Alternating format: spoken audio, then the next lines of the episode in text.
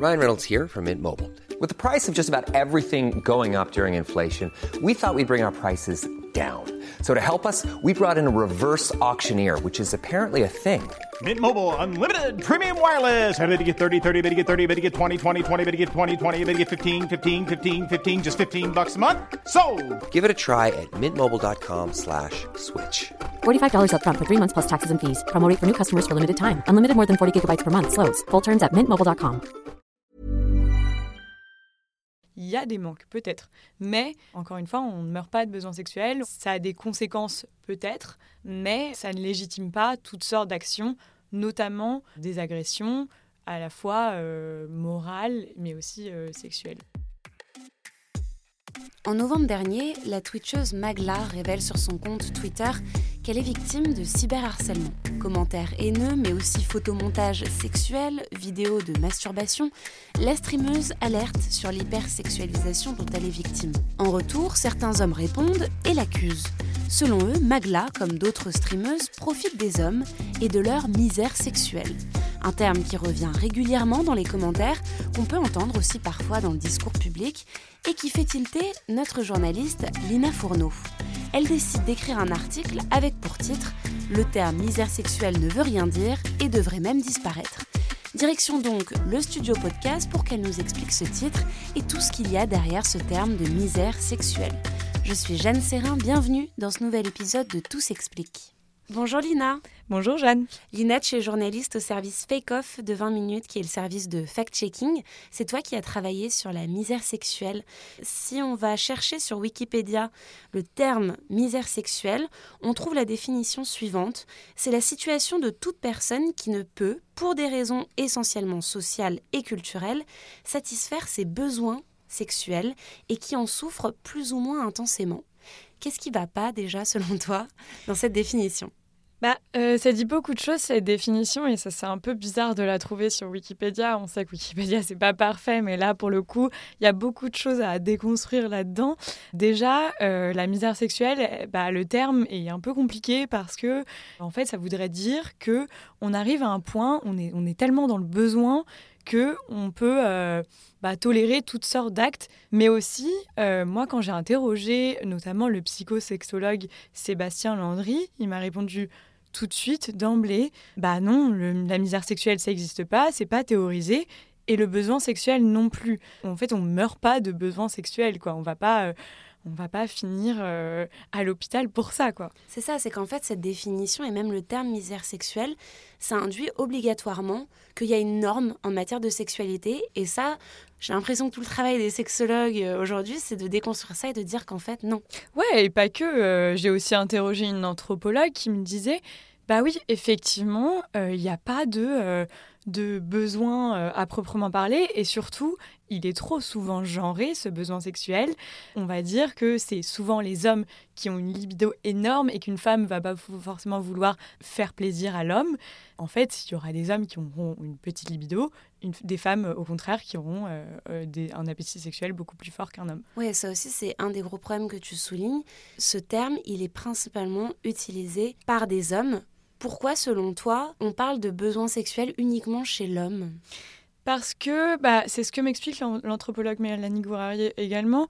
Dans l'histoire, ce terme euh, misère sexuelle, mais comme tous les termes autour de la sexualité, sont allés euh, de pair avec euh, en fait la domination de l'homme sur la femme. Par exemple, c'est euh, l'historienne Maëlle Bernard qui m'explique qu'au XVIIIe siècle, les servantes et les bergères étaient souvent euh, violées, mais en fait, on disait que en gros, c'était pas grave euh, de les violer elles parce qu'elles ne venaient pas de bonne famille et donc c'était ok de les prendre comme comme victimes.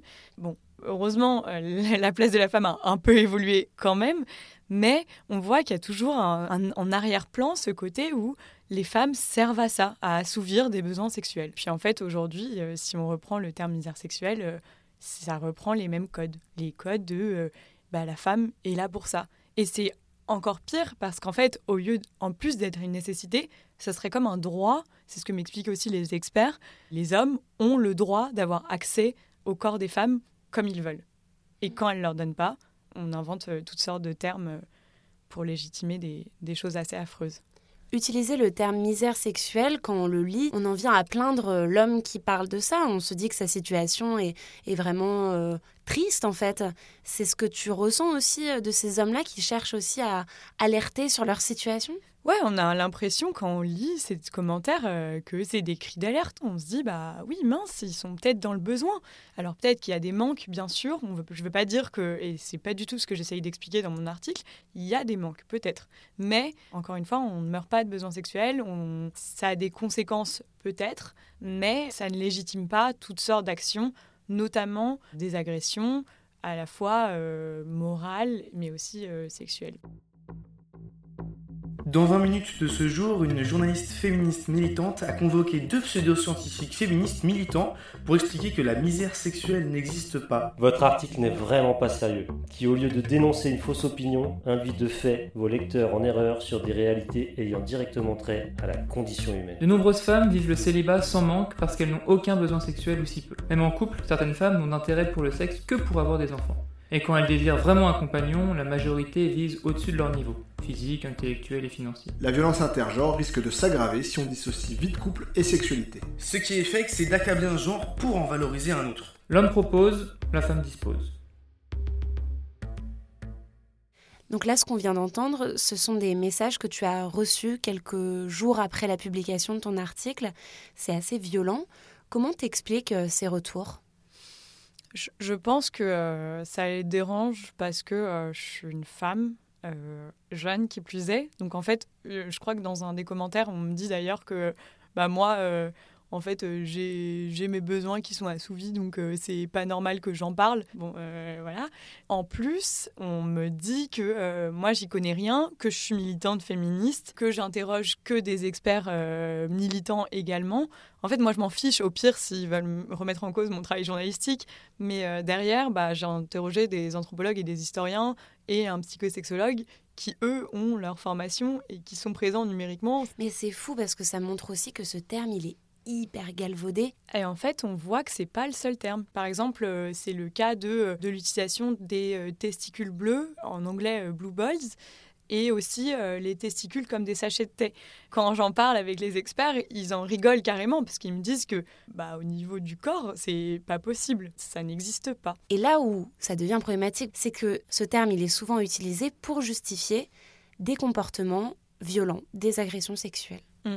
Bah, c'est ça, en gros, on va dire, euh, parce que euh, j'étais dans une misère sexuelle atroce, que ça me faisait mal, que j'avais euh, des testicules carrément bleus, bah, je suis allée jusqu'à m'en prendre à cette femme qui voulait pas forcément de moi. C'est légitimer le viol, les agressions sexuelles, et en fait, on voit aussi que là, on, dit ça, mais on a l'impression que c'est en dehors du foyer conjugal, mais en fait, ça arrive aussi au sein du foyer conjugal.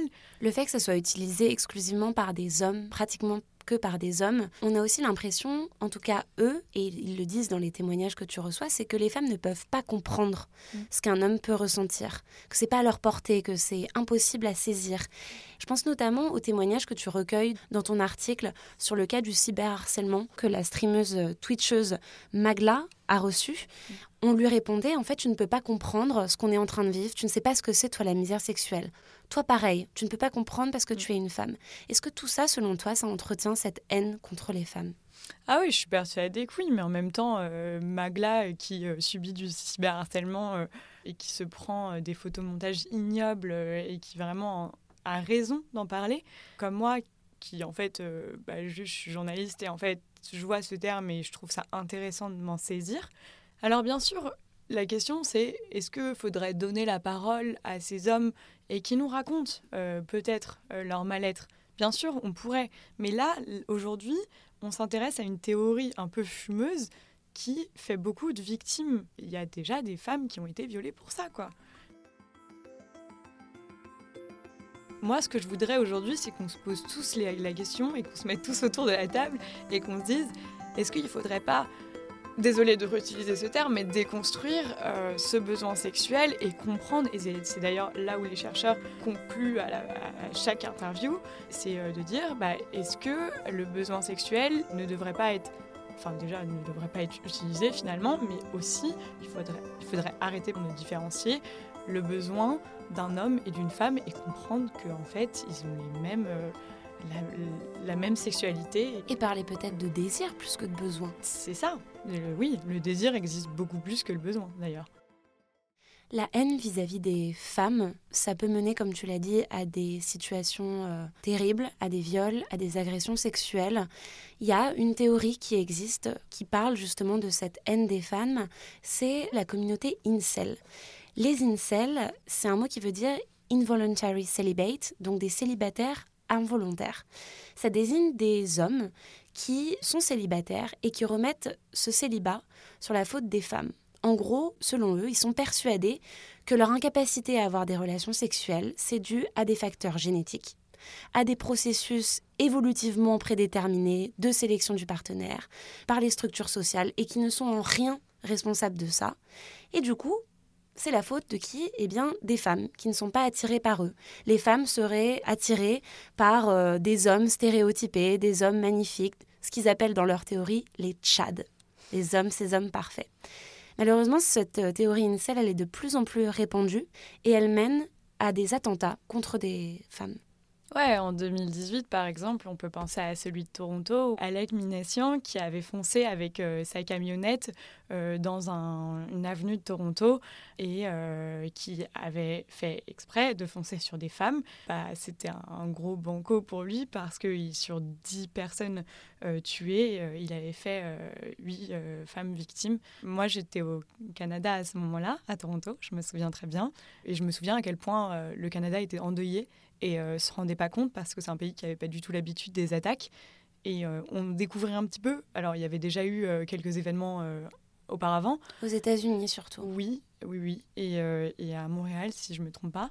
Et on découvrait un peu la, théorie Incel, mais aussi sa, sa, violence derrière. Le lendemain, ça avait été vraiment une journée de, de deuil, alors peut-être national, mais surtout local à Toronto. Je me souviens très bien. Alors évidemment, on n'est pas en train de dire que tous les hommes qui utilisent le terme de misère sexuelle sont des incels et qu'il y aura un passage à l'acte. Non, mais ce qu'on explique et ce que tu expliques avec euh, cet article, c'est que utiliser ce terme, c'est entretenir encore une fois des stéréotypes, entretenir quelque chose qui est assez fumeux et qui n'est pas fondé en tout cas scientifiquement et qui peut mener chez certaines personnes à une telle haine comme ça qui peut ensuite bah, se déverser sur d'autres. Les incels en France, ils existent, ils sont surtout actifs euh, sur les réseaux sociaux, sur des forums, ils mènent beaucoup de campagnes de cyberharcèlement, donc ça existe, le risque il est là. Malheureusement, ouais. Merci beaucoup Lina pour, cette, euh, pour cet entretien. Merci Jeanne. Merci d'avoir écouté cet épisode de Tout s'explique. S'il vous a plu, n'hésitez pas à le partager et à vous abonner sur votre plateforme ou appli d'écoute préférée. À très vite et d'ici là, bonne écoute des podcasts de 20 minutes.